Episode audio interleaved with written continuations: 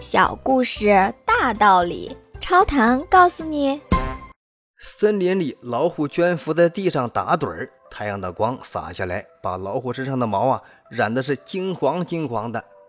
一群蚂蚁在离老虎不远的地方忙碌着，他们发现了一根骨头，兴奋极了。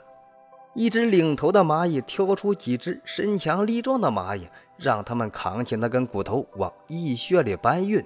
这时，忽然听见一群发出一阵欢呼声。原来，他们又在不远的地方发现了几个米粒儿。一部分蚂蚁赶紧赶过去，两个一组的搬起了米粒儿。老虎抬起眼皮看了看蚂蚁，又低头睡去了。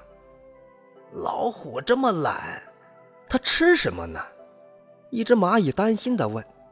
另一只蚂蚁听到了，似乎舒了一口气，说道：“幸亏我们勤快，不然一定也会像老虎那样经常的饿肚皮。”这些话被那只领头的蚂蚁听到了，他说：“所以啊，为了我们的肚皮，我们必须不停的工作。